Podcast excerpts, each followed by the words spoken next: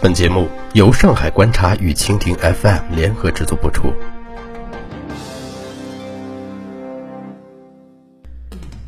面对留守儿童，我们爱的太无力。近些天，有关毕节孩子出事的消息又见诸报端。这一次是一对留守姐弟遇害，许多人不禁问：为什么又是毕节呢？为何出现留守儿童的毕节怪圈？其实各地都有留守儿童，除了云贵川，还有东北、华北。因为采访去过多少农村，好多村子都没有年轻人，哪儿去了？打工去了。一年中能团聚几次？要么过年，要么寒暑假带着孩子去打工的城市，要么就是失业在家。可就算是团聚，许多父母和孩子的相处方式也不是教育。有的时候是弥补，一味哄着好吃好喝好玩；另一种极端是一直带着。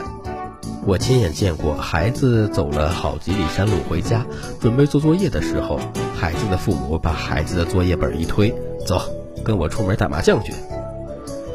我去毕节采访过，也是为了留守儿童，当时震惊了全国的新闻：五个流浪小孩闷死在垃圾桶里。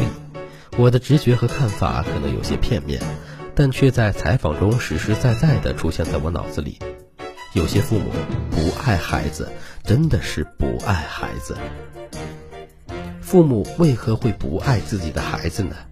之前我也觉得很难理解。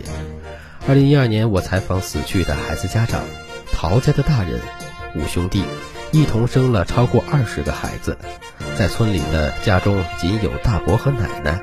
奶奶又聋又哑，住的房子就是木头窝棚。大伯整天不在家，这些兄弟的孩子们，大伯连名字都记不全。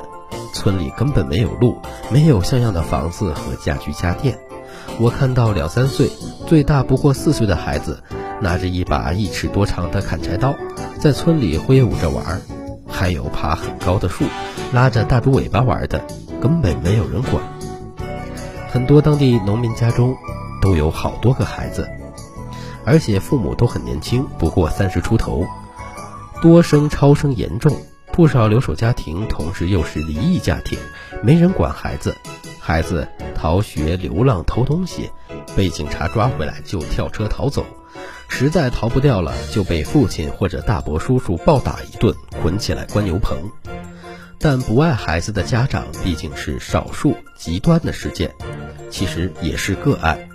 说实话，这些年采访在城里、在村里，我见过好多所谓的留守儿童。大多数家长拼尽全力，还是会把孩子尽可能的带在身边，或者选择回家打工，哪怕离家近一点的地方。这样简单的要求，可能对他们也非常不易。说到底，根源还是穷。有什么办法解决呢？有同事问过我，有没有可能让父母回家呢？以我的观察，对毕节来说还没有到那个阶段。目前产业转移、就业和城镇化配套还远远没到那里。我们曾经考察的一处互联网加的乡村实验，同样也是在贵州。这个实验的终极目标是吸引年轻人，也就是那些父母回流家乡。我们在网上报道了这件事儿，特意取了标题：“这会是解决毕节之类留守儿童问题频发的一个方向吗？”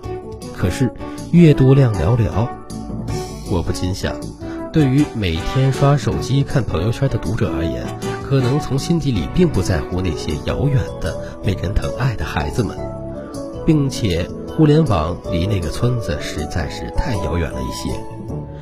二零一二年去毕节采访的时候，有人指点我去看城东郊的一个巷子。原本是流浪儿童的庇护所，很多不知道从哪里来，也不知道要到哪里去的孩子们，成天在那里野。我去了，空无一人，都被政府部门送回去了。当时贵州和毕节教育部门相关部门出了很多措施，排查流浪儿，严查失学。最近还有志愿者从贵阳到毕节农村开展关爱留守儿童系列活动。开展社会调研、心理辅导、特困救助等活动，类似的措施、救助和政策，我听得多了，也写得多了。说政府没有尽力，不公平。但政府毕竟不是万能的，不幸的事件还是不能百分百杜绝。好多人问我是不是有什么对策，想来想去也看了很多专家学者的调研。